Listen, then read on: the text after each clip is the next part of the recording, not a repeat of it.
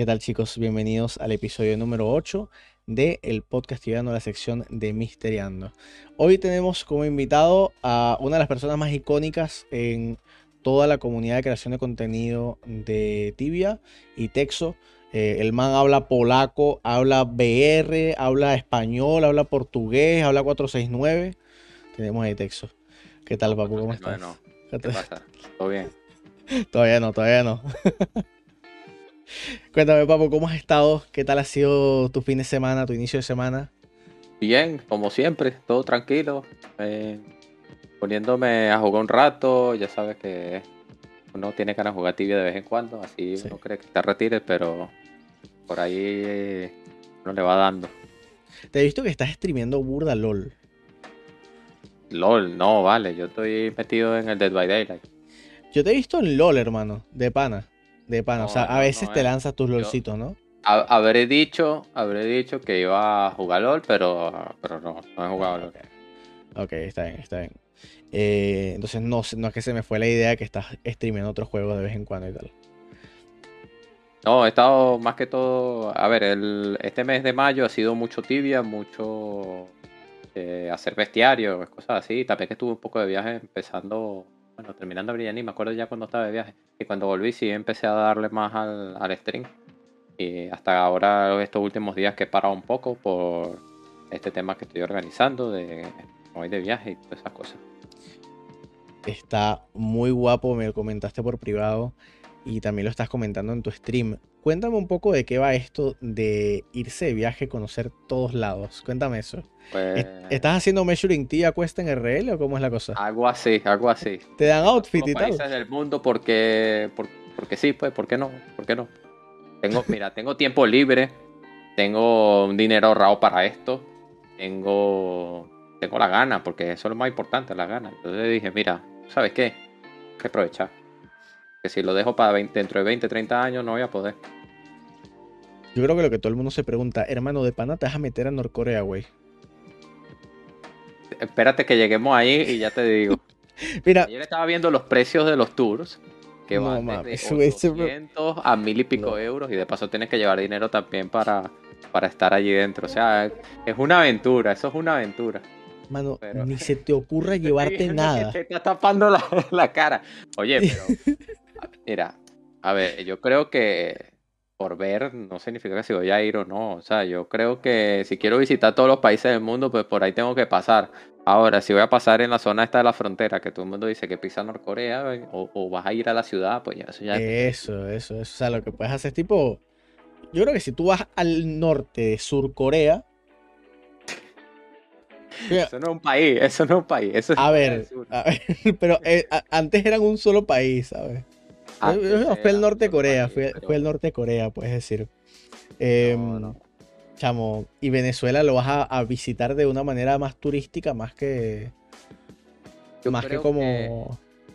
Mm, no sé si turística, porque, a ver, yo soy de allá, somos de allá. Es muy difícil ser un turista cuando vas a tu país. es que te conoces todo, sabes en dónde te vas a quedar, a quién conocer, a quién saludar, a, qué, vas a comer. O sea, es que no. ¿Tú crees, ¿Tú crees que te pase como a Luisito, que le, hasta vino una vieja a tocarle, tocarle donde no se le debe? Cuando fue por una pizzería. No sé, no sé, no sé. Que Venezuela es el país de todo lo posible, así que yo no descarto nada. Mira, que aquí me pregunta eh, mi esposa que si saliste de Venezuela, ¿qué, qué chota buscas en Norcorea, güey? Tiene todo, tiene lo mismo. Es que, a ver, una cosa es. Eh, poco sabemos de Norcorea. Solo eh, sabemos que según es una dictadura, que según tienen un tipo ahí que, lo quieren como Dios, no sé qué. A ver, eh, tú realmente no has visto nada desde dentro, y eso es lo que quiero vivir yo. O sea, una cosa es que te, te lo, te lo digan en un, unas noticias. claro. o sea, quieres verlo con tus propios ojos. Tú y digas, mira, ah, claro. quieres verlo con tus propios ojos. Esto, esto no es así, es mentira. O sea, porque lo que te dicen en los medios de comunicación pues es lo que ellos quieren realmente. Yo, si ven algo malo, dicen, no, mejor esto no lo enseñe. Enseña esto, que esto me gusta más. es muy interesante eso. No lo había pensado así. Velo con tus propios ojos. Sí, tiene todo el sentido del mundo, en verdad. Ya es otra experiencia. Solo ten cuidado, hermano, porque no, claro, se, a que ver, te, se llama un póster y... Corea del Norte. A mí me preocupan los países que están en guerra. Eso no me preocupa más. A mí me preocupa más Afganistán que Corea del Norte. Porque Corea del Norte, o sea, es que para que tú te quedes ahí es que tienes que ser muy tonto. Sí, sí. Es así. Sí, exacto. Y hay países que son mucho más violentos, o sea, No que son lo- 0% turísticos, porque Norcorea tiene sus tours y su broma. Mientras que hay unos países que es como que, bueno, bienvenidos aquí a Somalia. Y que bueno. Sí, Somalia, Sudán del Sur, Afganistán. y Hay otros de los. De los eso es como Rochamul, en verdad. Seas directamente como Rochamul. Eso eh, hay que tener cuidado, pero es que tienes que tener en cuenta que cuando vas a un país nuevo, las costumbres que tú tienes no necesariamente se aplican allí.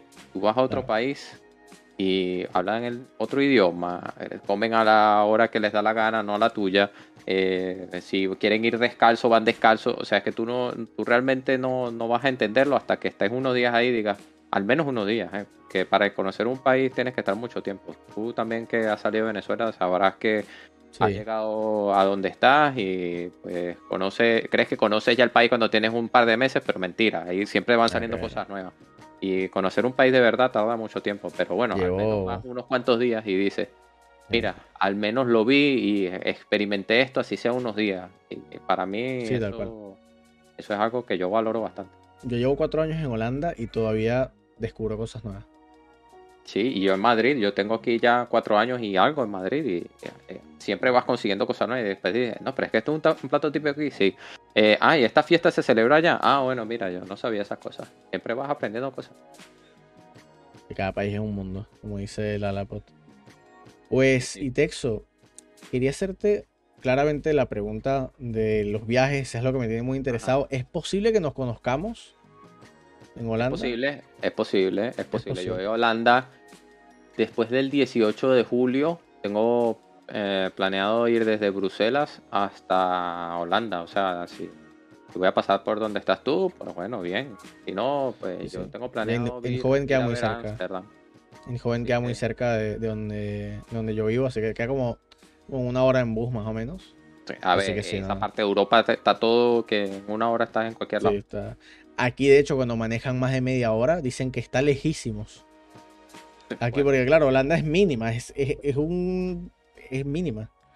esos son países muy pequeños y Sí, los comparas con, qué sé yo, con Estados Unidos. Estados Unidos es una, una vaina enorme. Tú te vas a Europa y todos los países son relativamente pequeños. Tal cual. que, sí. Yo creo que hasta Venezuela es bastante grande, en verdad. Cuando te pones a ver. Si lo comparas con España, quizás no tanto, pero si lo comparas con Holanda. Venezuela es Sí, sí, es- mucho más grande. Es grande, es más grande. sí. Tiene más Pero territorio. más allá de eso, también te quería preguntar respecto a cosas ya de tibia, ¿ok?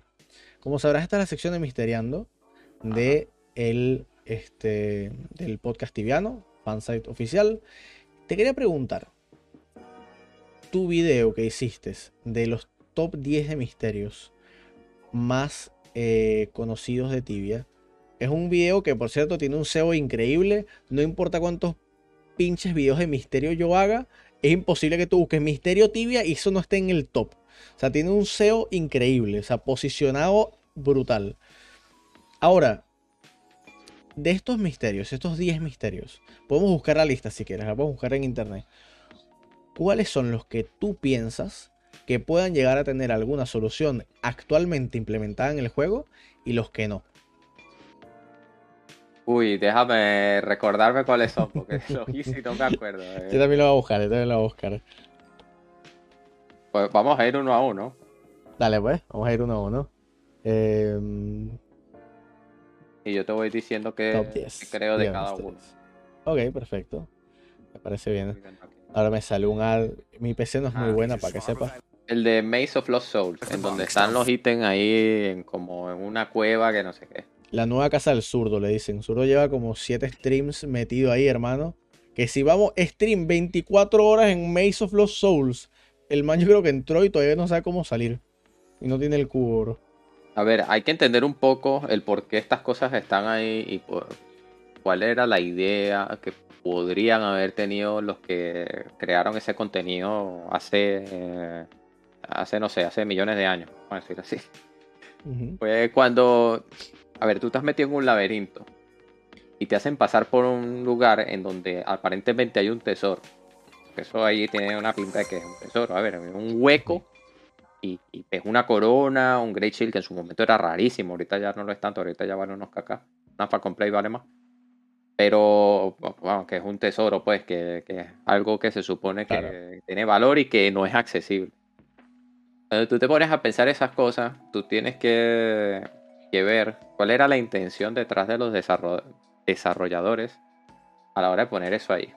Era para que tú simplemente lo vieras y, y te emocionaras, o que de verdad hay un hueco que por ahí que puedes pasar, o que te puedes ropear, o que puedes caer. Y lo interesante es que yo en particular comienzo a tomar en cuenta misterios hechos completamente por Zipsoft a partir de como la versión 8 del juego. Porque hasta la versión, si no me equivoco, 6.5, casi la versión 7, eran los mismos jugadores los que creaban los mapas.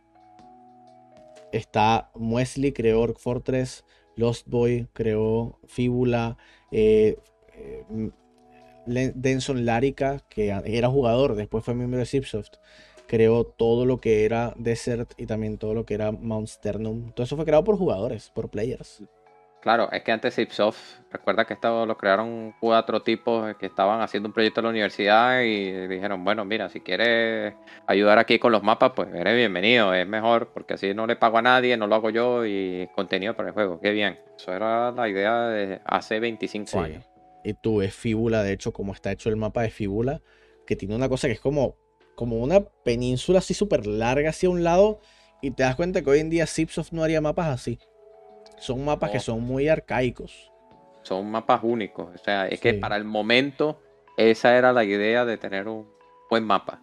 Ahora ha cambiado mucho. También el mapa de Tibia ha cambiado.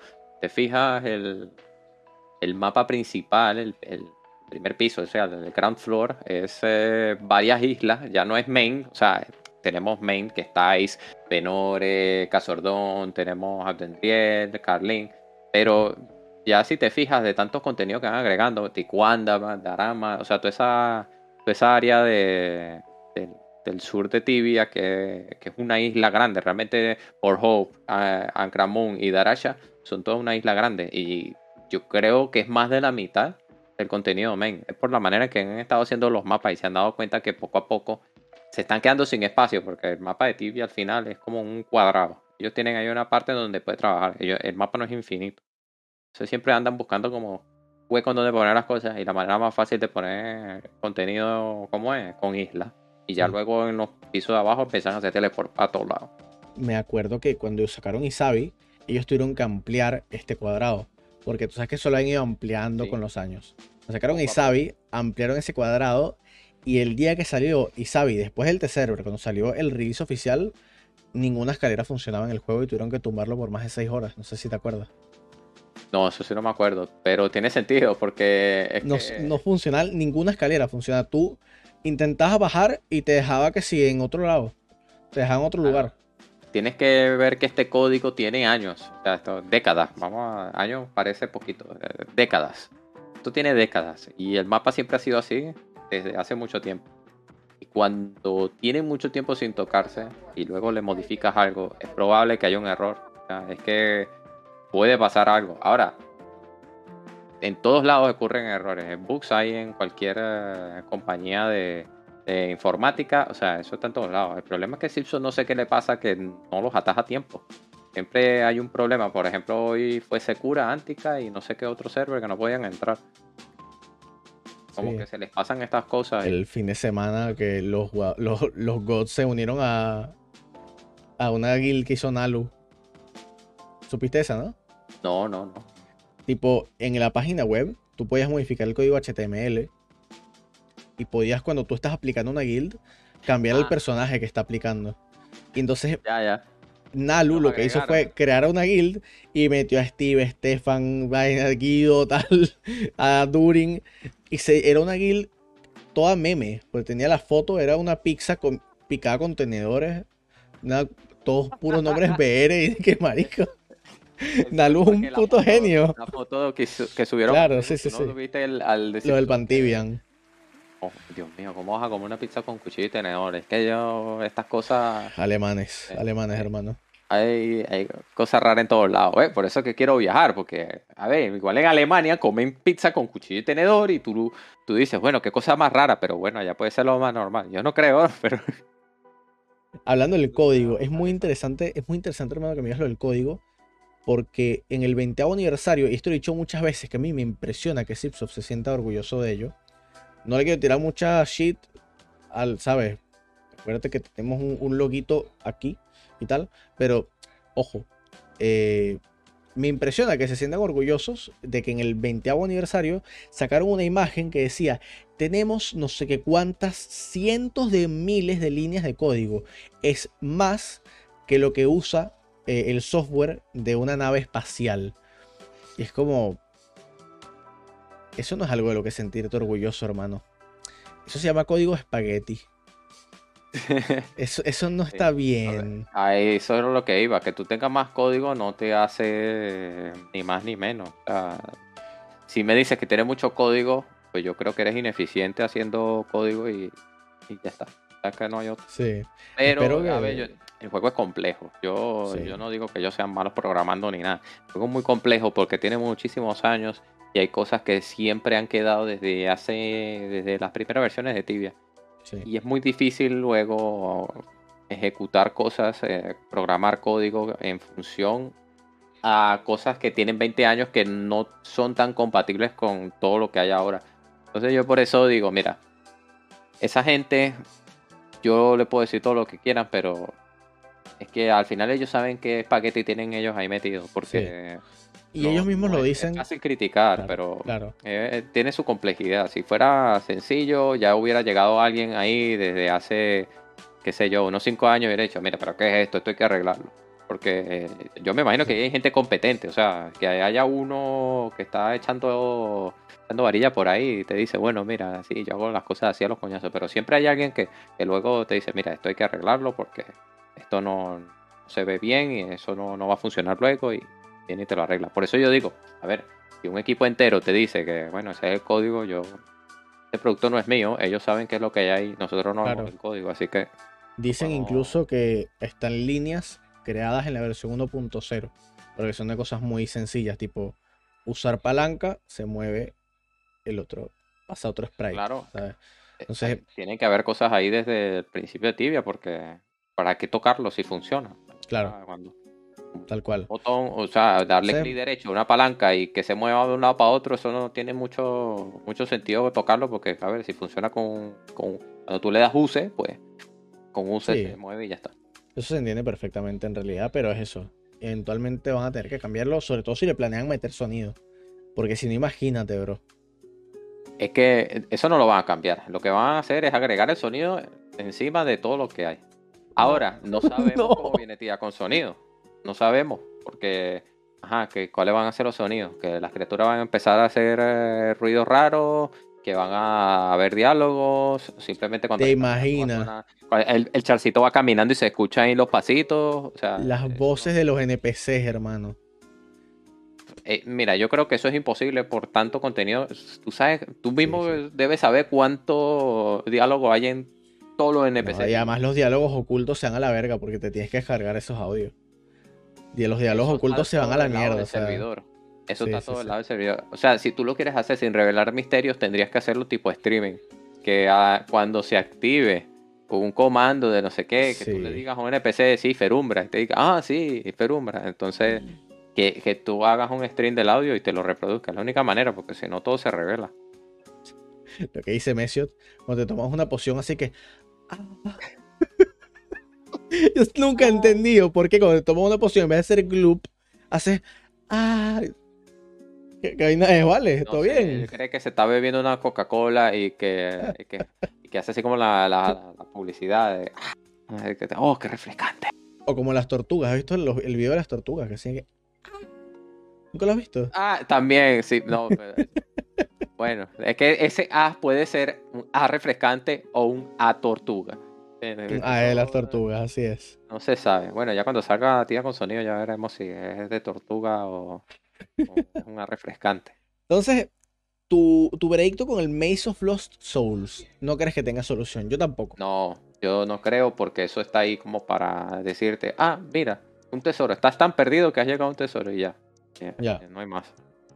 Ahora tenemos el siguiente, los dragones trapeados en Desert Quest. Antes, antes de continuar, eh, a la información que se ha obtenido de manera maliciosa, mientras estamos haciendo el podcast no podemos hacer referencia. Es importante que lo notes. No podemos hacer referencia a que se a lo Ah, ok, ok, ok, ya lo entiendo. Exactamente, exactamente.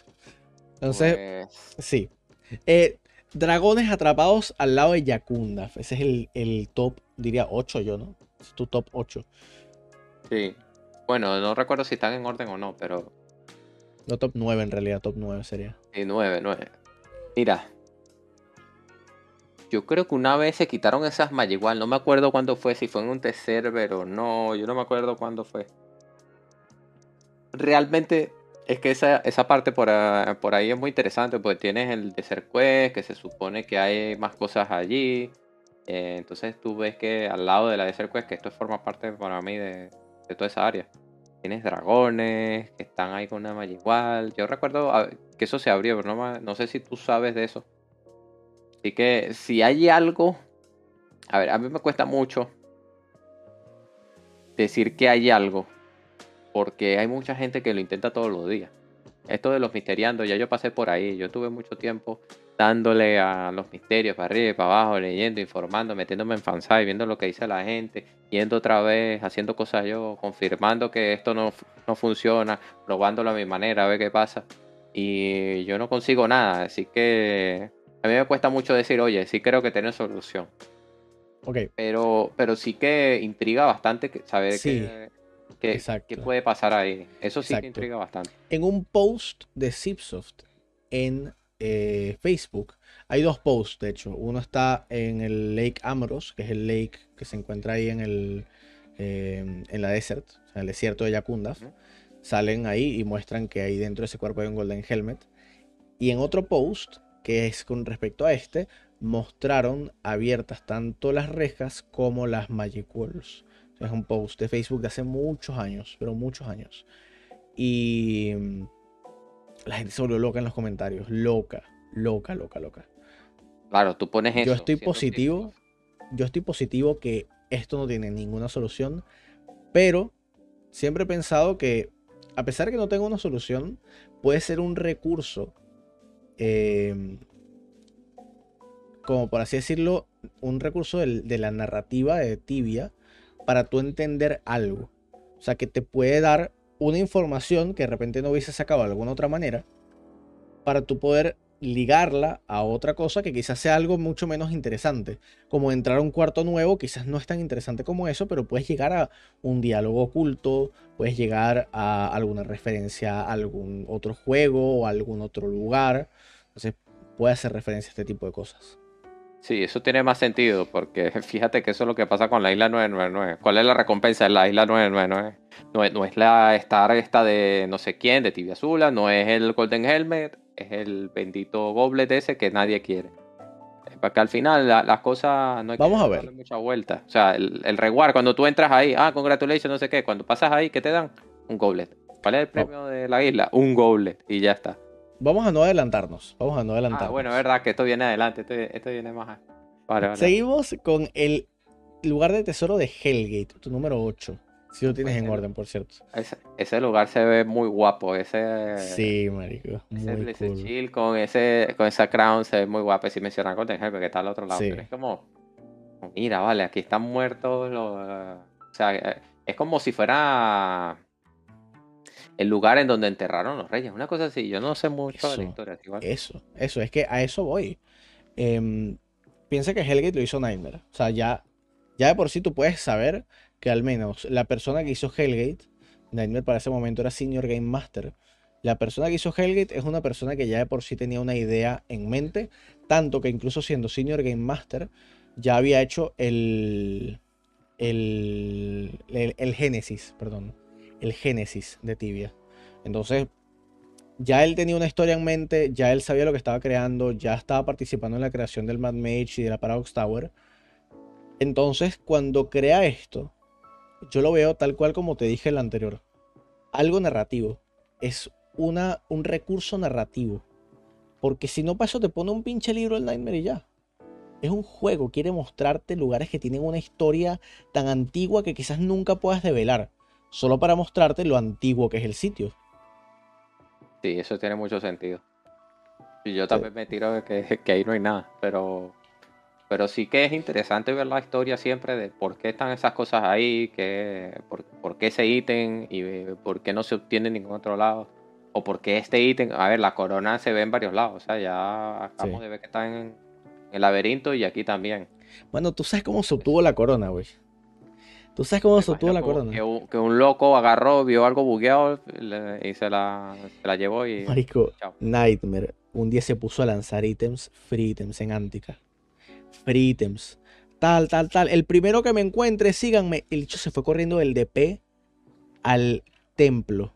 Siguió lanzando shit y en el medio del templo lanzó la crown. Y el que la agarró, pues bueno. El que la agarró. El que la agarró.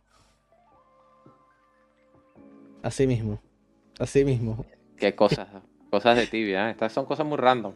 Sí, sí, sí. Absurdas. O sea, no tiene ningún sentido. Agradezco que el juego ya no es así. Agradezco, ¿verdad? Que el juego ya no es así. Esa. Es que, a ver, eso lo hace legendario, ¿sabes? Que el ítem, uy, se me cayó ahí. Bueno, quedó ya la historia. Tibia. Es como el Golden Helmet este que, que tiró el de Secura aquí. Se llamaba Six. Eso fue una historia muy grande porque, bueno, a ver, el Golden me lo había tirado en un lugar en donde no se llega. O sea, estaba la casa y él lo lanzó a través de la ventana y quedó como una parte en donde no es casa de nadie, pero ahí no se puede acceder. Y bueno, el Golden de ahí. Yo recuerdo que, que esta persona me, me, contactó y me dice, oye, tú no puedes hablar de Zipsos. Yo, pero que le voy a hablar yo a Zipsos si yo no... Yo soy como tú, yo soy un sí, lo que le dije fue hablar en el foro a ver si hacen la excepción contigo, porque estas cosas son excepciones. Y mire, y pasó, se le devolvieron el ítem. Muchos estaban molestos que no, que excepciones, que no sé qué, pero yo creo que de vez en cuando Sipso tiene la discreción de decir, bueno, mira, sí, vale, ven acá, o sea, es que tiraste ese ítem ahí a lo tonto, ven, ven, yo te ayudo. O sea, no. O sea, es que daría mucha frustración por algo que en realidad un simple misclick, ¿sabes? Sí. Yo estoy de acuerdo con que lo hayan devuelto. Yo estoy de acuerdo con que lo hayan devuelto. Yo también estoy de, eh, yo, también estoy de acuerdo porque al final, a ver, cuando a ti se te olvida o se te crashea el teléfono y no tienes el autenticador, pero tampoco tienes el RK. A mí me ha pasado que me llega mensaje de mucha gente que me dice, oye, eso es que tengo el autenticador, pero no tengo cómo acceder a la cuenta, no recuerdo nada, no, no tengo RK, ¿y cómo hago? Yo le digo, escribe la que SIPSO a veces suele hacer excepciones y quitan las toques. Gracias a eso, mucha gente no ha perdido cuenta. Y estas cosas son cosas que se supone que no se tienen que hacer.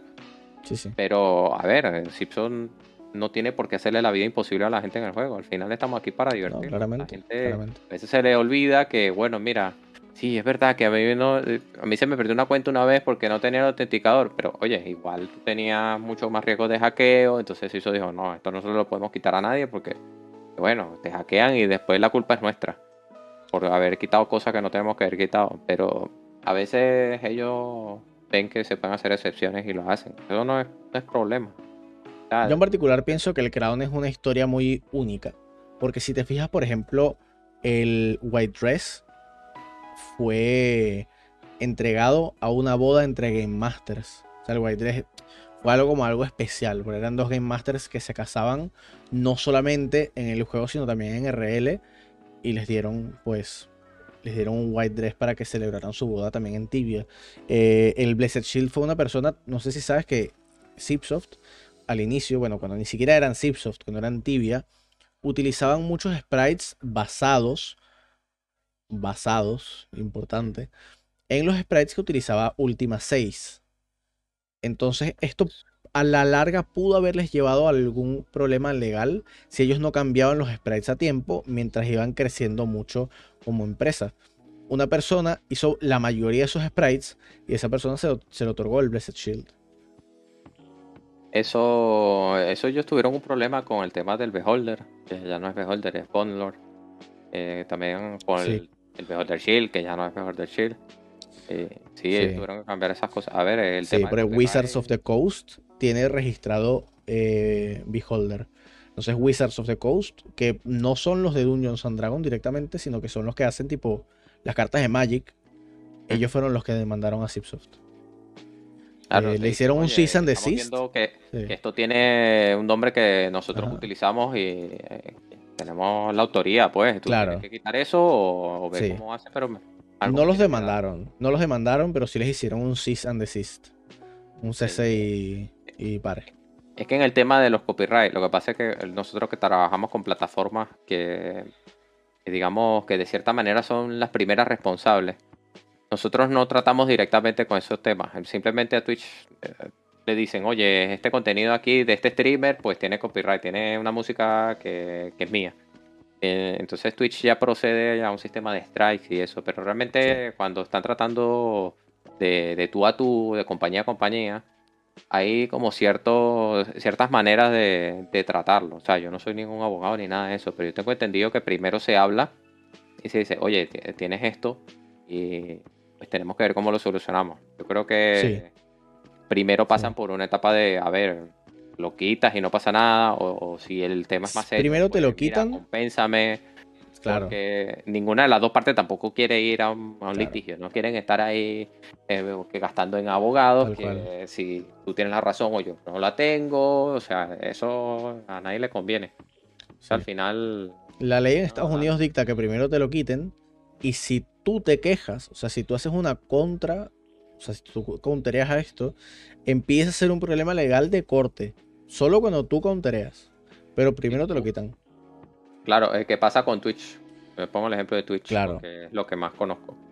Claro, en Cuando a Twitch, ti te dan un strike, tú puedes decirle a Twitch, hey Twitch, no me pongas el strike porque esto yo lo estoy, eh, yo tengo los derechos de utilizar esto. A ver, si tú crees de verdad que te han dado un strike sin haberlo dado, digamos que sé yo, tú mismo te hiciste tu canción y vino alguien y te hizo un strike, pues ahí sí tú puedes decir, oye, yo quítame el strike porque esto es mío.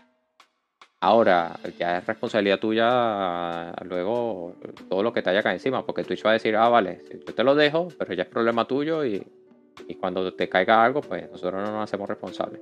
Al final Exacto. se cubren las espaldas, pero es que está bien, ellos tienen que ser así. El contenido Exacto. no lo están creando ellos, lo creamos nosotros. exactamente, tal cual. Pasamos al siguiente. Este es muy interesante. Este es muy interesante. El de Warlord Sword. Sí. Mira, yo, yo intenté muchísimo. 2004, no, 2005. Yo sí me metí ahí en ese ciclo para decirle de todo, a llevarme basura, a llevarme dinero, dinero con basura, con ítem.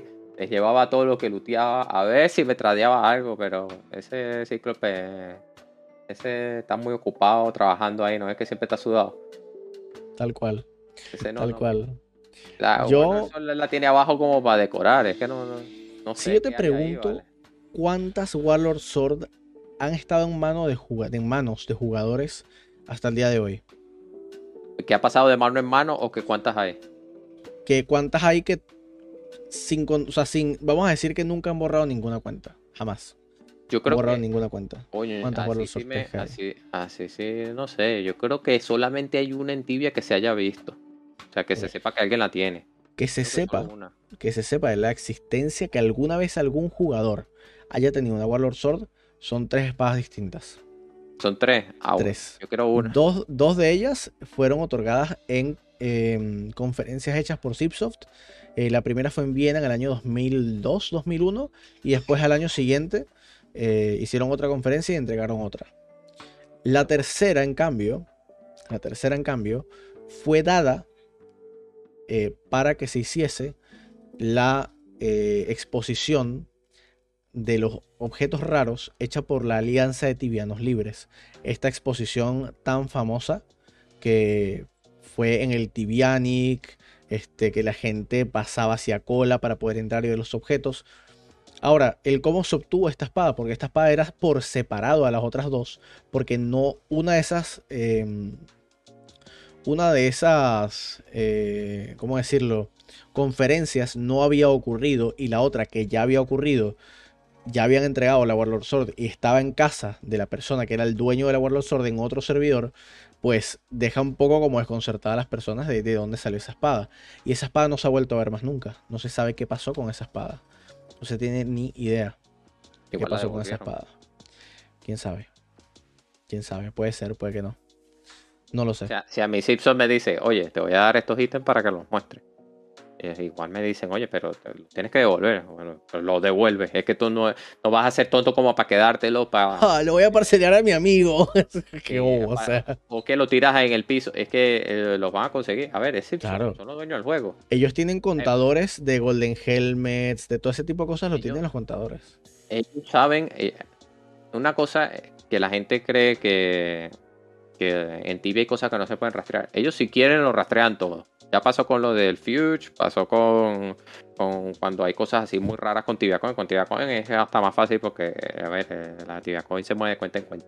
Pero ellos si quieren conseguir cosas en Tibia, ellos lo van a conseguir. Se van a tardar, pero lo consiguen. Ellos te dicen, mira, esta persona pasó tantos ítems acá, luego le pasó esto al otro, este ítem se movió de lado a lado y ya luego el otro está aquí. Claro, para tú rastrear un ítem que ha pasado por muchos lados, por muchos SQM, pues, pues tienes que ir a través de mucha información, pero eso Claro. que lo, pueden, con- lo pueden conseguir. Esa gente Sí. tiene logs de los servidores y, y saben en dónde están las cosas. O sea, ellos son los que guardan los datos, Claro. son los dueños del juego. ¿Cómo no van a saber dónde están las cosas? A lo largo de Tibia han existido seis glitches de duplicación. Seis. Son pocos. Y en las seis ocasiones, Tibia ha implementado contadores de objetos para saber cuántos objetos de X hay. Uno de los objetos que más se traquea son los diamantes. Los diamantes se lootean mucho, claro. Pero cuando tú ves que de un instante a otro se, lootea- se lootearon 20.000 diamantes, que es un backpack completo lleno de diamantes, te quedas como... "Mm, aquí hay algo raro, mano.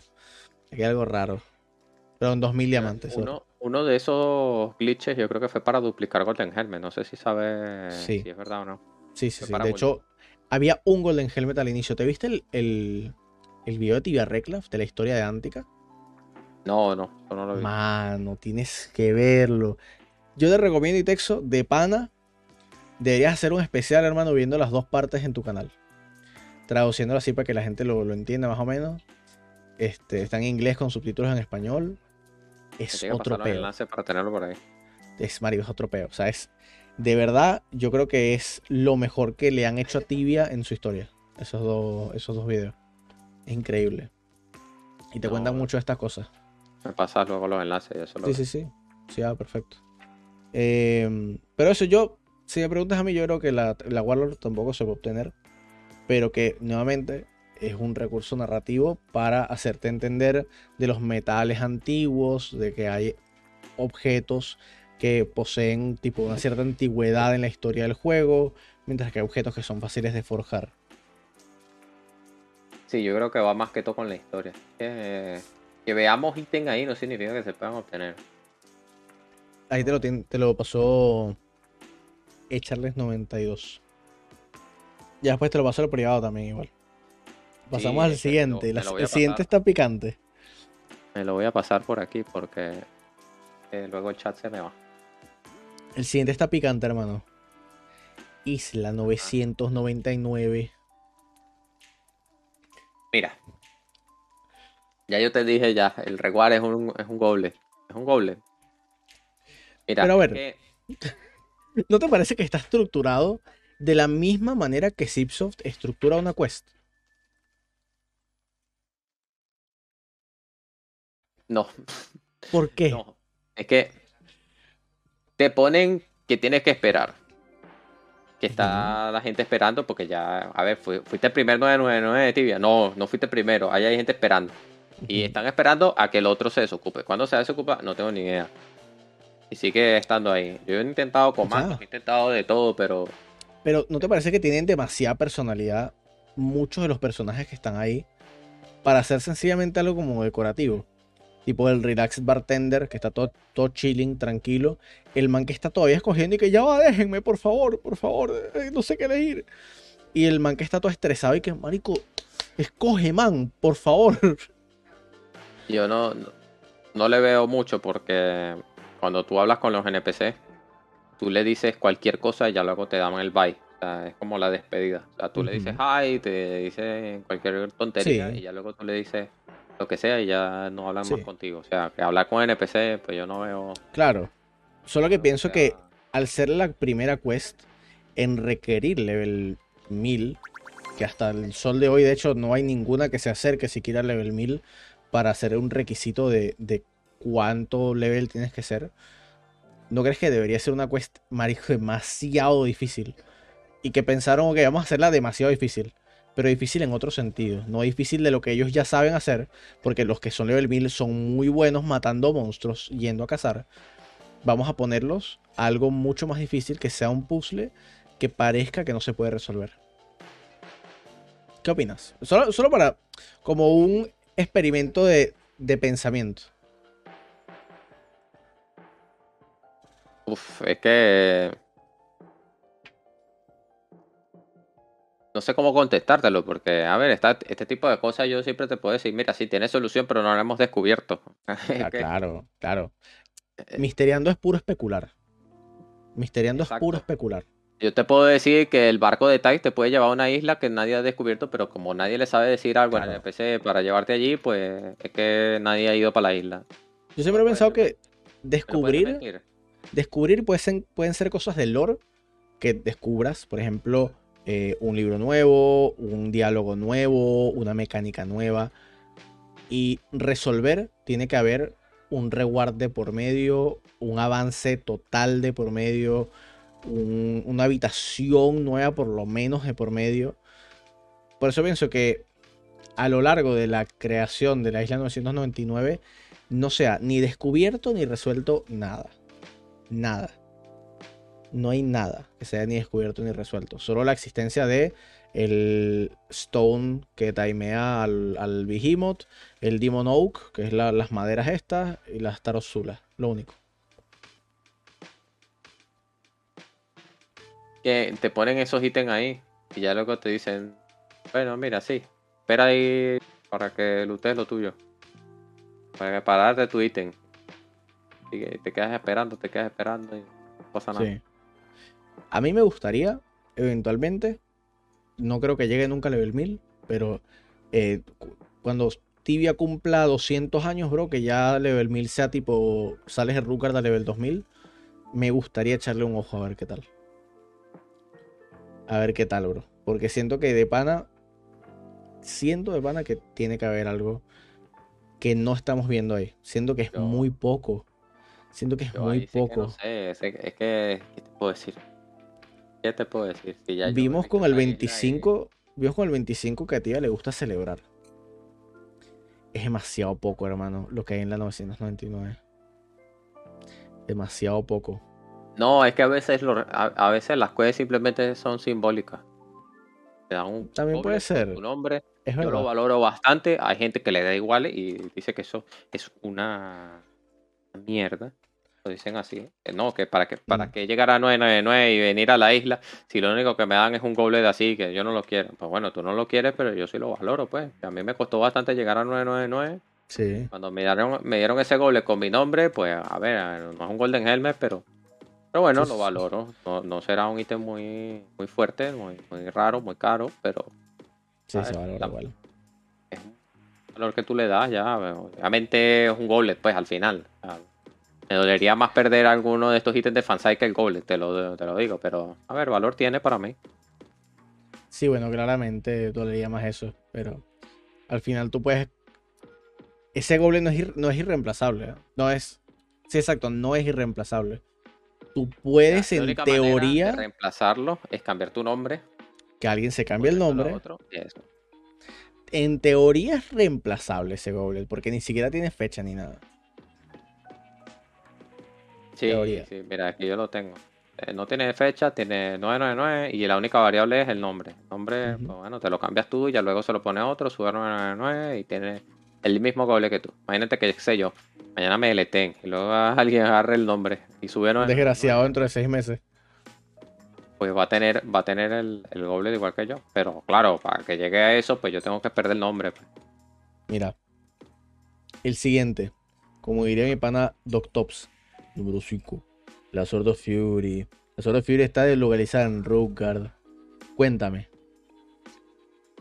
¿Qué opinas de esta shit, bro? Porque me he metido en mucha polémica.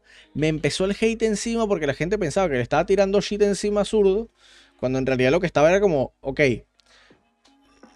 Lo que está diciendo el zurdo a veces no está, no cuadra con el lore, a veces sí, pero no lo estoy tirando shit al zurdo. Está bien que quieras investigar la, la Sword of Fury, pero. Mira. Esa quest tiene desde que Salió Ruka, no es que salió Tibia, porque Tibia antes tú aparecía en Tai. Todo tiene más de 20 años, fácil. Sí. Y todo lo que hemos descubierto es cómo quitar el fuego. Y lo se descubrió de una manera muy eh, chimba. Sí, muy rara, vamos a decirlo así. Sí. Eh, a ver, matas algo, no sé qué, te vas para otro. Yo no me acuerdo muy bien cómo es. ¿Es ir para un SQM específico? Sí, tienes que pisar dos SQMs, no importa el orden, pero tienes que pisar dos SQMs a la vez. O sea, no a la vez, sino. Tienes que pisarlos, tienes que haberlos pisado durante el día. Los pisas los dos y ya luego se quita el fuego. A ver, eso te pone a pensar bastante. Mira, si una cosa como pisar dos SQM, que yo creo que en Rutger, bueno, está grande, pero se puede caminar entera en, un día con un char si esto nunca se había descubierto hasta, bueno, no sé qué fecha fue que se descubrió, en 2000 y pico, antes de 2010, por ahí. no, tengo ni idea. Pero bueno, tardó años en que se descubriera. Eso te hace pensar, oye, y si hay una mecánica rara por ahí que requiere un poco más de coordinación, pero como somos todos unos, locos, no lo hemos descubierto. te pones a pensar en esas cosas, ¿no? Pero... ¿Sabes qué es lo que yo pienso, bro? ¿Sabes qué me reafirma a mí que esto no tiene ninguna solución? Imagínate que tú eres un man que estás empezando tibia. Man, ves una espada tan fuerte que nunca la vas a tener. Y de repente, un momento a otro, por algo que nadie sabe por qué en realidad, de un momento a otro, tú vuelves a ver la espada en una ciudad activa donde la gente se mueve, se mete a cuevas, pasa por accidente por encima de estos SQM sin siquiera saber la importancia de estos SQMs. Y un día la visitas y la espada no está. Creo que por eso mismo es que están esos dos SQMs ahí. Y eso a mí me reafirma que la Sword of Fury no es nada más que una referencia muy importante. Al igual que Luigi, que es un NPC que queda en la zona. Luigi no, Lobby, queda en la zona premium. Que dice que no, los demonios bajas y son unos conejos. Al culto a la humildad del padre de Ferumbras, que es Hugo el Humilde.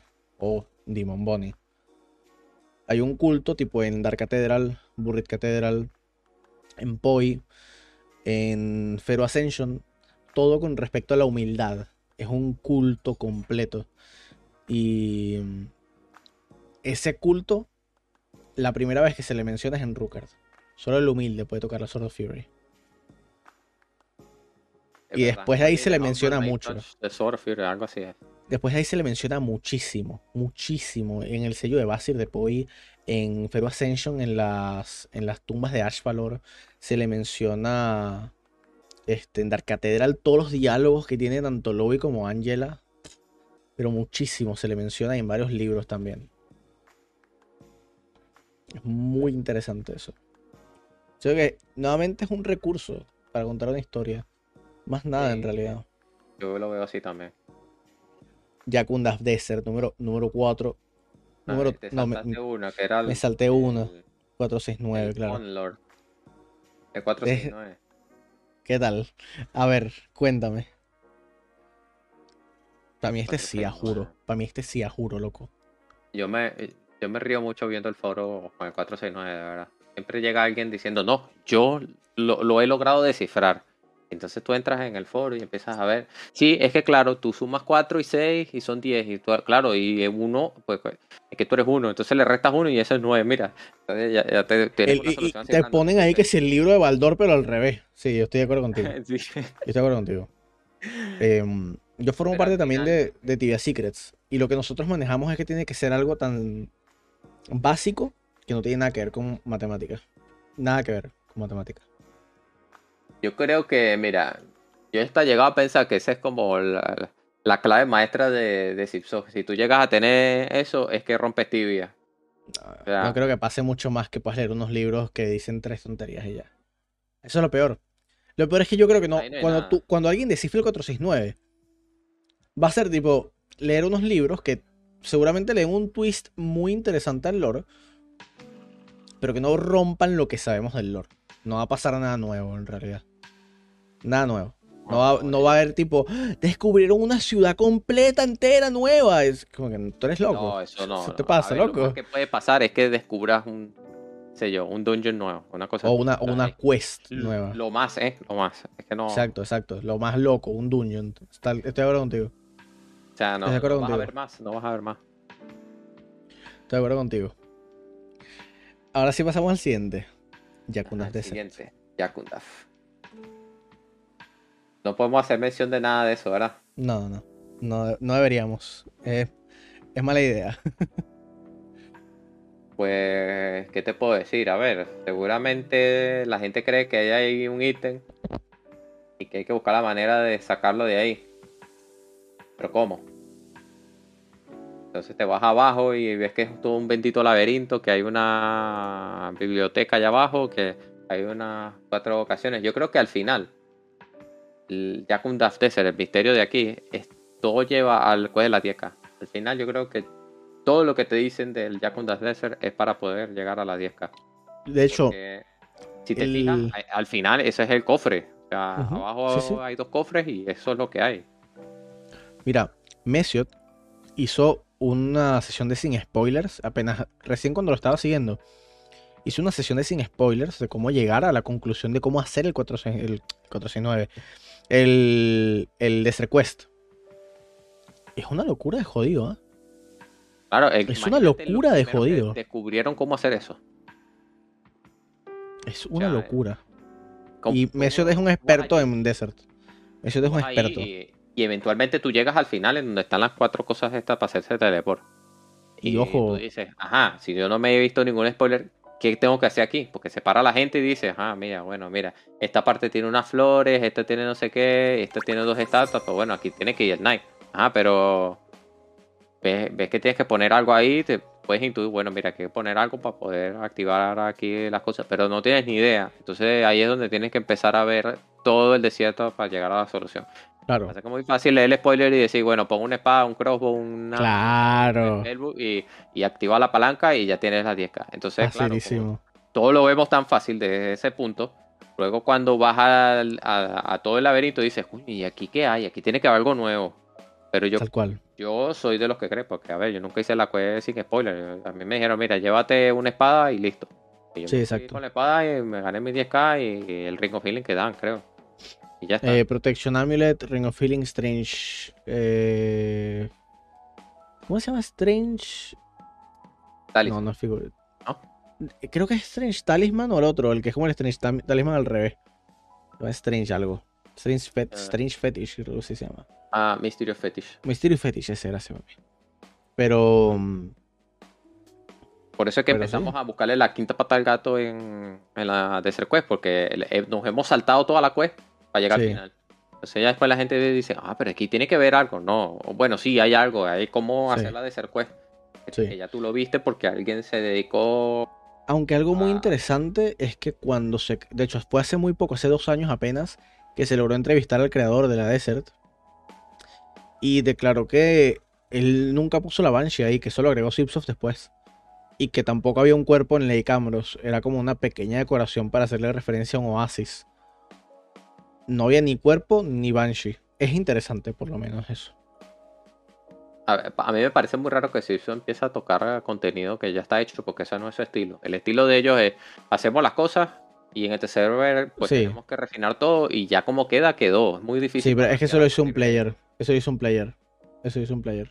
Sí, Entonces pero- ellos me imagino que antes de sacarlo dijeron, ok, vamos a meterle así, vamos a, a prender- meter una pizquita pues de shit.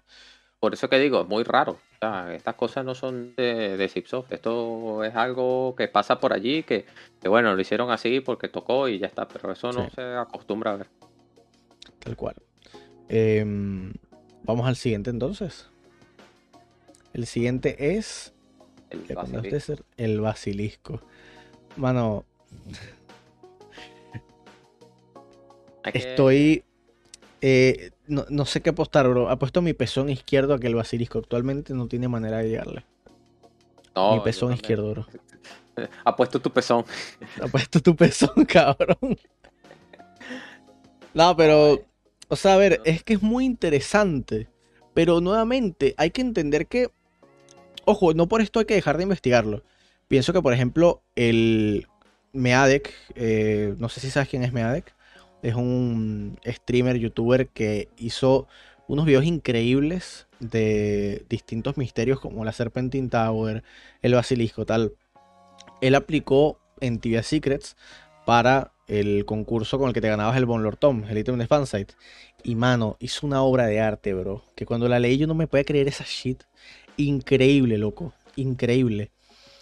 Y Mucho espacio para especular, para imaginar, para contar no lo que tanto te muestra cómo la arquitectura, él es arquitecto además, es tan importante en Tibia y cómo tienes cosas que son sencillamente un elemento narrativo para entender a una cultura y la historia de la misma. El Basilisk, existe la gran probabilidad de que no sea accesible. Por no decir toda la probabilidad de que actualmente no sea accesible. Eso significa que hay que dejar de investigarlo. Si te gusta el lore, no deberías dejar de investigarlo nunca. Creo que es lo que deberías de seguir investigando y ver cuál es el. hasta dónde llega el alcance de ese elemento de narración. Sí, estoy de acuerdo. Que le- es bu- eh, la historia de Tibia es muy, muy rica, es muy bonita también. O sea, hay muchas cosas que valen la pena leerlos, aunque, aunque sea una vez. Ya luego si te aburre o lo que sea, pues ya no lo lees más. Pero Mano, El top Esas 2 es que- muy. El top 2 es muy. es muy pinche eh, polémico, hermano. Y tú y yo. Me acuerdo que. Me acuerdo que nos, nos peleamos una vez con esto, bro. Serpentine Tower, güey. Top 1, perdón. Ah, el top 1. es que yo lo he dicho, si alguien la llega a resolver, yo me retiro. Pero, coño, y Texo, mano. No me jodas así, bro. Pero es que lo digo, lo dije, lo iré diciendo. Mano, lo pero- Voy a volver a decir porque es que no me voy a retirar, porque yo sé que eso no tiene solución. Mira, tú sabes, tú sabes que a mí me han dicho que yo te imito muy bien. A mí me han dicho que yo te imito bien. Y el día que, el día que, que dijiste eso, es que fue muy gratuito, man. Porque te preguntaron, ¿y Texo qué opinas de la Serpentine Tower? Y tú, marico, te lanzaste como que. No, marico, N con O, no. N con O, no. Es que esa vaina no se puede resolver, marico. Es que eso es así. Eso, eso se puede resolver, marico. Si yo me quedé como, marico, o sea, di que no. Pero coño, tampoco te burles, marico. Eso fue feo, ¿eh? Eso fue feo, ¿tú A ver, tienes que entender que uno aquí está entreteniendo a una audiencia. Ah, claramente, claramente que lo entiendo. Uno no puede, uno no puede decir, ah, no, vale, sí, siguiente tema. No, no. Ah, de bolas, de Uno bolas. quiere tener, uno quiere exagerar un poco también. Pero, pero sí es cierto, vale, que si la, la soluciona, alguien llega a resolver. Sin algo nuevo, sin algo nuevo. No es que diga, update, tío, ahorita. Exacto, no es que vayan a poner un update nuevo y de repente ponen un teleport en la Serpentine Tower y ya se hace una quest a través de ahí y ya, bueno, se solucionó la Serpentine Tower. No, no, eso no. O sea, que así como está, venga alguien y la solucione, yo me retiro. Ok, ok. Yo me retiro. Yo, y aquí es donde quería llegar. No lo he solucionado y también, también pienso que no tiene solución. Pero, hace menos de un mes, hice un descubrimiento que considero que es bastante importante en la Serpentine Tower. Y es un descubrimiento muy directo. Ok. Tozdral es el NPC que está en la Serpentine Tower. Este te compra objetos, tipo Yasir, ¿sabes, no? Sí. Uno de estos objetos que te compra es el Necromantic Book of Rituals. Ajá. Es- ajá. es- Este objeto, ¿sabes cuánto pesa? No. Tres- 3.58 cada uno de ellos. ¿No Ah. te parece un número muy arbitrario? 3.58. A ver, me- Demasiado arbitrario. O sea, Empe- empezaría a pensar cosas raras si le ponen 3,14, pero. eh, pero es que 3.58 es como ponerle 8.26, es que es un número. Pero es un poco al azar, ¿no te parece? Porque tibia siempre es que sí, 2.2, 1.5. 3.6. No, empieza a 0.30. Estoy empezando a buscar ítems porque hay ítems que sí pesan. Ajá. Sí, sí, hay ítems. Estoy de acuerdo, estoy de acuerdo contigo. Están ítems como por ejemplo la Golden Axe. La Golden Axe pesa 19.89 y hace referencia al juego que se llama Golden Axe que salió en 1989, el mismo año, 1989. Por ejemplo. Ahora, fíjate en una cosa, fíjate en una cosa. Este, este objeto pesa 358. ¿Qué pasa si le sumas uno a cada número? Sí, ya lo estoy viendo, que es 469. Papi, escúchame una vaina, bro. Escúchame, yo necesito que tú me escuches, bro. Gibson está jugando con nosotros. Está jugando con nosotros, bro. Pero ¿qué pasa? Nosotros tenemos que... O sea, si están jugando con nosotros, bro, tenemos que saber las reglas del juego, hermano. Hay solamente dos objetos en todo el juego, hermano, que pesan 1.11, fueron implementados en el mismo update que ese librito el Cyclops Toe y el Minotaur Horn. ¿Sabes lo que dice el Rinklet Bonelord del Cíclope? Dice, el Cíclope es muy feo, tiene un solo ojo, es la vaina más fea del mundo, qué horroroso. Y de los, de los Minotauros, que también tienen el cuerno, que pesa 1.11, dice, están cerca, muy cerca de la verdad, más de lo que ellos saben y de lo que sus magos saben que sea bueno para ellos. Quizás nos dicen que tenemos que ver más a los Minotauros. No sé, solo digo 469, 368 es el nuevo 469, hermano. y estoy esperando que te retires. De ahí de la, de la torre, vale. A ver qué, qué hace. Yo, yo estoy esperando que te retires, hermano, y que me dejes free no, es, que, es que, mira. Simpson siempre nos pone. A ver, ellos son los que tienen la historia. Ellos saben por dónde poner. Podernos. Para ah. que tú te, te quedes más enganchado. Ellos lo saben. Ahora, si las cosas tienen solución o no, pues mira, es que yo soy de los que dicen, mira, más de 20 años con Ancramón. Y Ancramón sigue ahí. Bueno, no, Ancramón debe tener 19 años, porque yo cuando empecé a jugar... Ancramón tiene 17, años, tiene Ancramón. Ancramón. Sí. Bueno. Ancramón tiene 17 años porque Pornhub tiene 16. Yo sé que Ancramón salió... No, primero fue Ancramón que Pornhub. Por eso. Ancramón tiene 17 ah, años, pero por tiene 16. Sí. Yo sé que yo empecé a jugar y estaba Arasha, pero no estaba Ancramón. O habían puesto Arasha, no, no me acuerdo. Pues yo sé que, yo sé que eso fue hace mucho tiempo ya. Ya yo, era, yo era otra persona. Un pelado. Era un, niño pequeñito. Y una pregunta, ese niño pequeñito dentro de ti también decías L con O, no. O, o decías el 469 tal. No, no, tibia Mira, a mí lo que, me, lo que me enganchaba bastante de Tibia era cómo ponían las historias y a mí me gustaba bastante explorar. Yo era uno que veía el mapa cerrado y decía, bueno, mira, vamos a caminar a ver qué consigo. Y me acuerdo que cuando me metí a POH una vez con mi night, el primer night que tuve en Valoria, era el 20 y pico, una cosa así. Yo había, me había metido por Tais, que nunca había ido a Tais. Te lo mató una GS. Exploré, exploré hasta donde pude, porque no podía pasar por la puerta, porque no tenía la llave y bueno, luego me devolví. Luego ya al día siguiente o a la semana siguiente me puse a caminar por POH. Yo recuerdo haber visto los minotauros y me dieron una paliza. Yo me tuve que ir para arriba otra vez. Porque me iban a matar. Y de ahí no pasé más a POH.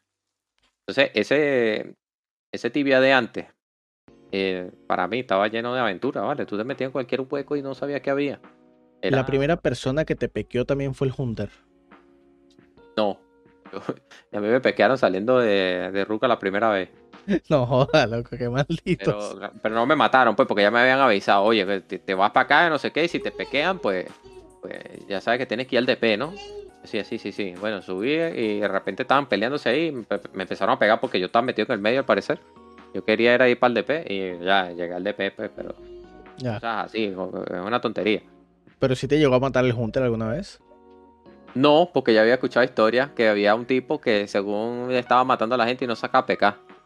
Y yo me Y Texo es, y Texo es literalmente Iron Man, bro. o sea, mira, mi esposa empezó a jugar tibia hace 5 años. por un elfo, ¿eh? A leer 16. No, no, 5 años, mi vida. Empezaste. Bueno, mi esposa empezó a jugar tibia hace 4 años según ella. 5 años según yo. Y lo la mató el pinche Hunter, bro. El mismo, el mismo huevón la mató. Bendito Hunter, vale. Ese tiene Ella dijo, y ella dijo en el TeamSpeak donde estábamos, imagínate, eso hace cuatro años, 2018, que te digan el 2018, me pequeó un man que se llama Hunter, una noob, eso... O sea, man, no, bro. No, bro. Pero es que el que no, el que entra en tibia y no conoce nada y, y ve un tipo que va caminando así que se llama Hunter, porque hay gente que se llama el caballero de no sé qué. Pero entonces de repente ven a uno que se llama Hunter y empieza a tirar flecha y dice, coño, ¿qué coño está pasando aquí? Que me están matando. No sé quién es, porque parece una persona, no es un bicho, no es una rata, no es un lobo, Sí, sí, tal un cual, tipo caminando. tal cual. Normal que se confundan. Sí, sí, sí, es normal, pero duelen las memorias, hermano. Duelen los recuerdos, bro. Y Texo, este, mm, hermano, muchas gracias por, por llegarte hasta acá, hermano. Te quiero preguntar. Texo, Ya. tú sabes que Miris es muy bueno imitando. Ya, ya, le- ya lo ¿Ya imité y todo. a Zurdo y Ya. a él? Lo que es que el Imita zurdo. el- im- no, yo no me quiero meter con más shit con el zurdo, bro. El Ya le tengo miedo al zurdo, bro. Porque, o sea, si Texo está por ti, ya sé cómo empieza sus videos. Hello, guys. Today I'm going to show you how you can make. Muy bien, muy bien. Fino, Ya, ¿eh? Te voy a contratar para que hagas el voiceover, ¿eh? Sí, sí. Yo, yo creo que mientras estés de viaje, hermano, tú filmas ahí en la laptop y tal, me pasas la shit. Hello, Yo guys. Today I'm going to show y you. tú, y tú lo Sí, sí. tú te pones ahí con el le micrófono. echo bola. Ahora te quiero preguntar algo menos serio, bro. Ajá. ¿Qué onda con tu Demun, hermano? ¿Qué onda con eso de que el, con, con tu Demun, hermano? Dices, la tibia coin va a llegar hasta la luna, la shit se desploma al mes siguiente. Papi, ¿qué, qué contacto tienes tú en tibia, bro? Que la tibia coin va a llegar a la luna, pero Y se desploma al mes siguiente. es que la tibia coin siempre ha sido el mismo precio. En Coño. Claro. A ver, sí, pero tú sabes a lo que me refiero. ¿Sabes a lo que me refiero? Tú pero sabes. está bien que hayan atacado la inflación, eso Sí. es necesario. Mira, y ahora está sostenida, 30k. Y para- Si yo debe estar viendo ahora mismo el market y dirá, es que hemos sido unos genios. No sé cómo lo hemos hecho, pero hemos sido unos genios. Ha mantenido el precio. Yo lo veo 30.1, 29.8. No, el, mío así, 24 desde que está bajando y todo. Desde que hicieron este parche de modificar, ya ni me acuerdo qué coño modificaron, pero bueno. ver, Lo de la forja. Lo, ah, lo de la forja. Pues sí, es que, to- es que han habido ya tantos updates. Ellos estaban empezando a balancear todos los respawns porque veían que esto se iba más. Estaba en 20, 20 y pico, 27, 30, luego 33 y así subía, 40 ya. Estos están diciendo, mira, es que si no controlamos esto, luego el juego se desbalancea muchísimo porque tú lo ves desde el punto de vista de jugador y dices, sí, todo más fácil, vendo 250 TC y tengo 50 KK. Pero al final eso lo que hace es que el jugador nuevo que está entrando dice, bueno, mira, es que me pasó el juego muy rápido. No tiene sentido. Cuando tú juegas un... O- No sé quiénes jugaron OT aquí. Pero cuando se jugaba un OT, antes tú decías, bueno, sí, subo 200 levels en un día, qué divertido. Pero lo dejabas de jugar, ¿verdad? ¿Por qué? Porque es que luego ya tantos levels, tantas cosas tan fáciles, no tiene propósito, te aburre. Entonces el Tibia quería atacar de alguna manera que el juego fuera tan fácil. Porque, a ver, ya es más fácil de lo que es, que te ponen Spibu, te ponen Wildcard, te ponen los Prey. Súbele el 100 en 4 Yo solamente me acuerdo de una X seguida de muchos 9, hermano. Por 9, 9, 9, 9, 9, 9. O nuevo Ah, servidor Kalima. Qué Claro. mierda. Pero claro, tú te diviertes 30 minutos y ya luego no lo juegas más. Pero entonces Sí, Tibia no quería llegar al punto donde el juego estuviera tan insostenible que la gente entrara y diría, mira, esta economía es un chiste, no lo juego más. Claro. Y está bien que los... De hecho, a mí me parece que todavía sigue alto, pero está estable, que es muy importante. Yo creo que valora más la, la estabilidad eh, que, que el que esté 20k, 30k. Pues bueno, ya el Sí. juego ya se nivela a 30k. O sea, no Tal cual. tanta- Tal cual. no hay tanta fluctuación y eso ayuda bastante a la economía que se estabilice, que la gente... Que bueno, esto es parte del juego. Hay gente que especula con el mercado y gana mucho dinero. O sea, hay gente que trabaja. Mira, yo he visto gente que se ha hecho millonaria en el juego. Millonaria te digo de un KKK. Simplemente con el market. En su momento... Yo también, yo también. Era Empezando con que- 25 coins en Antica. Los he visto. eh, en su momento era algo que la gente no trabajaba en el mercado. Yo, yo te pongo el ejemplo de mi hermano. Mi hermano a mí me pidió prestado como 200k. Cuando eh, te estoy hablando de hace como más de 10 años, más de 12 años. Y él venía de un juego, no sé si conocen Ma- eh, Maple Story. Sí, claro. donde se movía bastante el mercado y él veía que Sí. la gente tradeaba bastante y le sacaba dinero. Dijo, bueno, mira, ahora que está el market aquí, lo voy a intentar hacer. Y mi hermano era millonario. En ese momento, tener 100kk eh, era como tener casi un ferumbraja, que era algo muy raro. Sí. Y él llegó a tener como 50, 60. Pero simplemente porque con el market él hacía dinero. Ahora es más difícil porque la gente ya lo sabe. Sí, exacto, Exacto. exacto. Y hay una competencia muy fuerte. Pero antes, yo, yo conozco gente, gracias a que mi hermano lo hizo, y yo empecé a ver quiénes eran los que conectaban, quiénes no. Y hay muchos por ahí que luego se volvieron intermediarios, resellers, porque claro, ya empiezas a tener dinero, empiezas a, conocer a la gente que mueve dinero, y luego te preguntan a ti, oye, no puedes ser intermediario. Y es por ahí donde empieza la- el, eh, todo ese tema. Pero sí, yo, yo vi mucha gente que se volvió multimillonaria con el tema del mercado. A ver, volviendo al tema de, de la fluctuación de- del mercado. Pues bueno, ahora eso se ve menos, pero también hay más competencia, el mercado se regula más. Y si eso lo que intenta buscar es eso, que el mercado se regule. Porque si pones las cosas a un precio exagerado, pues sí, es muy fácil luego entrar, pero se desproporciona el juego. También hay que verlo en que el juego no puede ser fácil. No todo puede ser fácil. No, para nada, para nada. Para nada. Este. mm, Porque si le das demasiadas opciones a la gente de que agarre demasiado dinero, entonces el dinero no, vale nada. El dinero deja de valer. Ese es el punto, que el, que el GP sea difícil de ganar.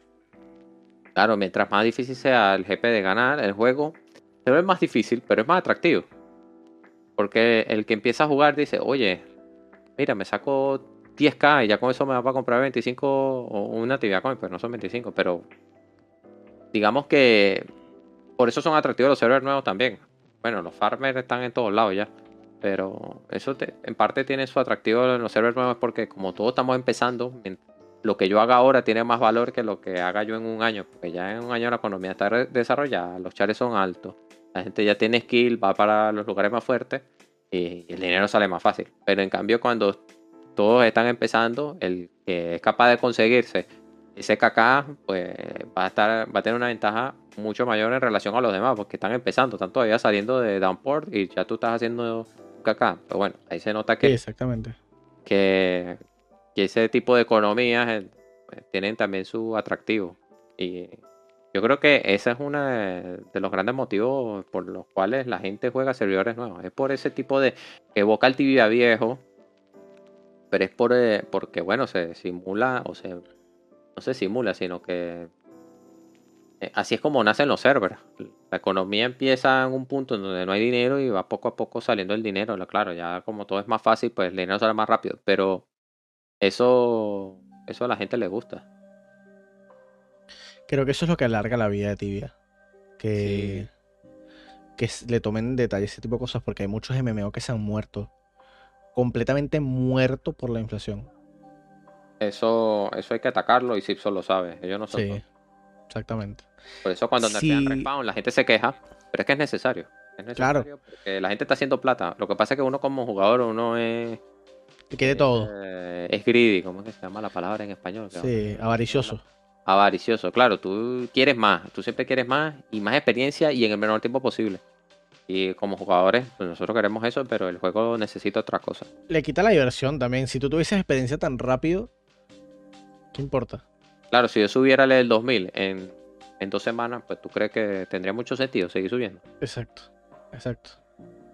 En cambio, como Kazak, Bobek y es, o sea, te es una obra de arte. O sea, Yo hice un montón de Soulwar. Yo, este chat tiene bastantes puntos de Soulwar. Yo no necesito seguir subiendo nivel para hacer el contenido del juego. O sea, yo no estoy motivado a subir. ¿Por qué? Bueno, no, no lo necesito. Realmente Claro. me meto con el juego y hago lo que quiero. Quiero ir a matar Soulwar. Quiero hacer la Soulwar otra vez. La hago.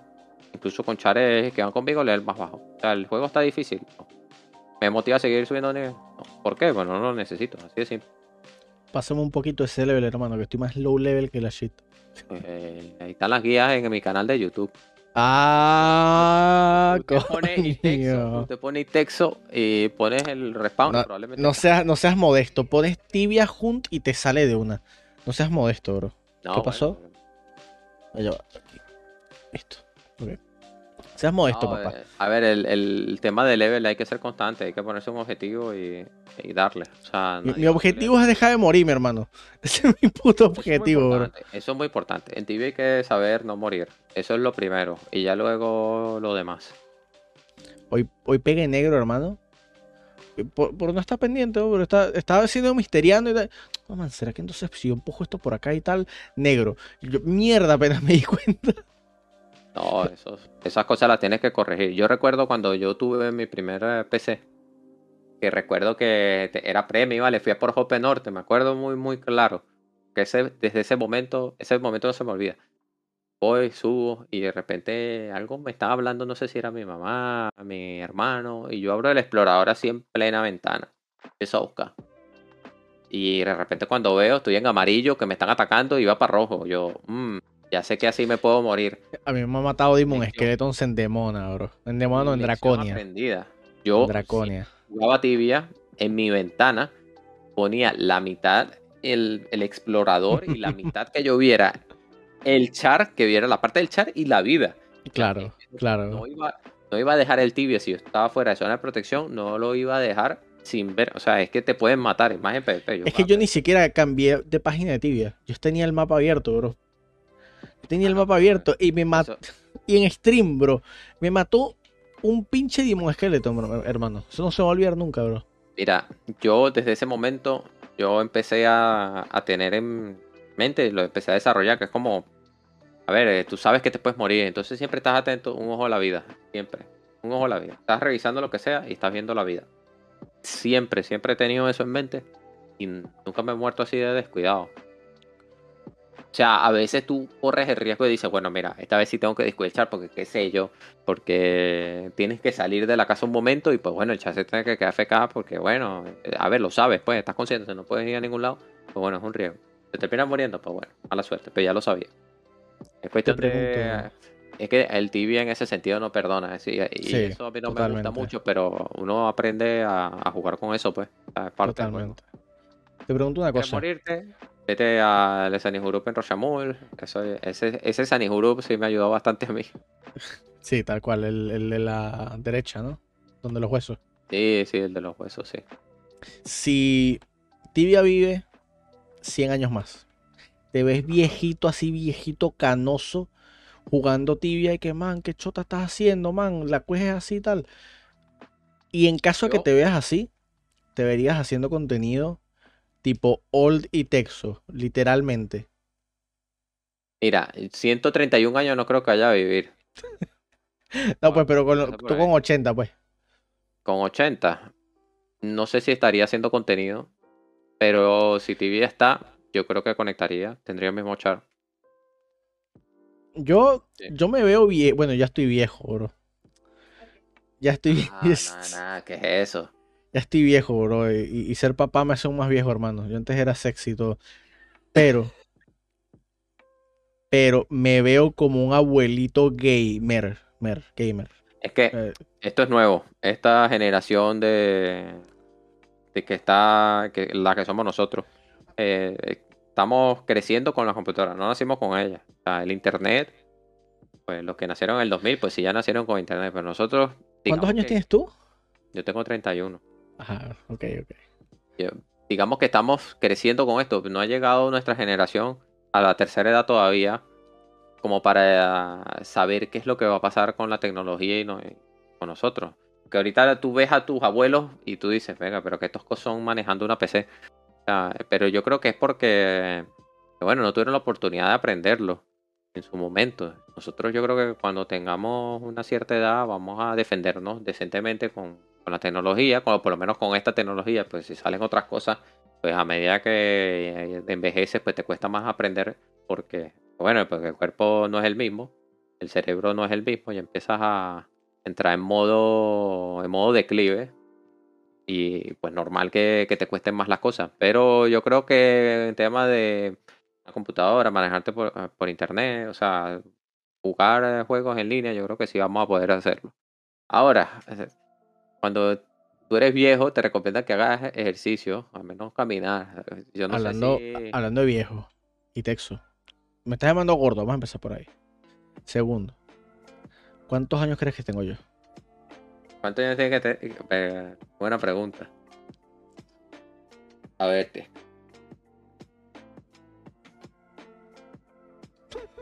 Treinta. No, mandate a la verga, bro. Me voy aquí. ¿Por qué, Mano. pues? Mano. Mano, tengo 26, bro. Tengo pinche 26, bro. Tienes 26. Eh, Coño, es que te voy a decir una vaina. La calva te. te- Estoy acoñaseado, te hermano. da en la edad. La Mano, calva te da en la edad. Yo me fui a Venezuela 2018, hermano. Eso no, eso no es sano, bro. Oye, yo tengo, yo tengo Eso no es sano, yo bro. tengo bastante entrada, por por ahí se me nota la edad, pero si no la tuviera pareciera de 23, porque todo el mundo me dice, ay, pero que tú no pareces de 31. A, Yo, a mí me "Coño, llegan hasta el culo las entradas. ¿Qué sé yo que, que tengo yo en la cara que la gente me dé de 20 y pico, pero ¿Mm? yo tengo ya 31 años. 30. O sea que tú igualito, tú, tú me ves a mí más joven que tú. Sí, sí. No, qué bolas tienes tú. Sí, qué bolas tienes Así tú. que, a ver, Ya quisiera- ya quisiera yo. Ya quisiera yo tener ese cutis. Hay gente a los 40 que se ve como si tuvieran 29, 28 y hay gente de- que se ve como que si tuvieran ya 60 que ya, ya se van a morir para la verga. Eso es verdad. Eso es verdad. Eso, ya- eso Yo- a yo- veces es la genética. A veces, mira, yo también conozco gente que a los 20 y pico ya tenía más canas que pelo. Yo si tuviese el- la, la HP aquí arriba ya estaría en rojo, bro. De una. Sí. No, no, no. Eso ya es cuestión de cada quien. La- al final yo creo que lo que más importa es cómo te sientes tú. Yo me siento todavía con bastante energía, con bastante ganas de, de darle la vuelta al mundo. Y que eso se dice muy fácil, pero... Ay, lo que me espera. Eso hay bastantes países, bastantes cosas que yo voy a tener que seguro sufrir, pero que para mí va a valer la pena. Y Texo, creo que hemos llegado al final de, de esta querida charlita. Vamos ya. Me, me dijiste que tenías un. Me dijiste que tenías un tiempito limitado. Y yo también, coño, trato de, de que no sea muy larga. Para que sea consumible bastante chévere después. Sí, Este. me toca hacer todavía cosas. Me toca armar la mochila que mañana me voy de viaje y tengo que hacer todo ya. Sí, te entiendo, te entiendo. Papi, quién sabe, eventualmente podemos hacer una parte 2. Estás más que invitado, hermano, Sí, siempre, claro, ¿eh? Estás claro. más que invitado.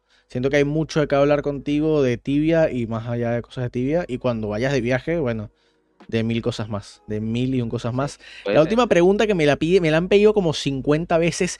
Y Texo, ¿qué coño es el tibia NFT?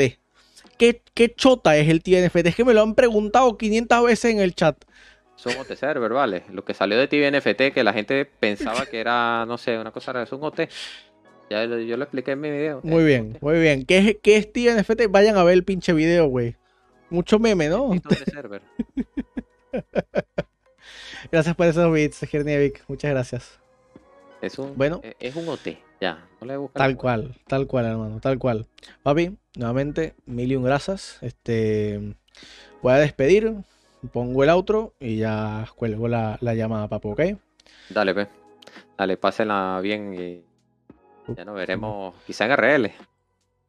Espero que sí, bro. Me gustaría burda. Bueno, Mira, mano, ah. para que, pa' que no nos sorprendamos, hermano, ¿cuánto mides tú, bro? Para que no nos sorprendamos, bro. un 80. Mano, este carajo me va bajo. Este carajo es como beisbolista, ba- basquetbolista y yo hace la pelota, bro. Yo soy redondo, redondo, redondo, hermano. Y mido 1.65, bro. Uy. O sea que tú, pues, tú para darme un besito tienes que agacharte, bro. Vamos a empezar por ahí. tú, tú te tienes que subir una escalón.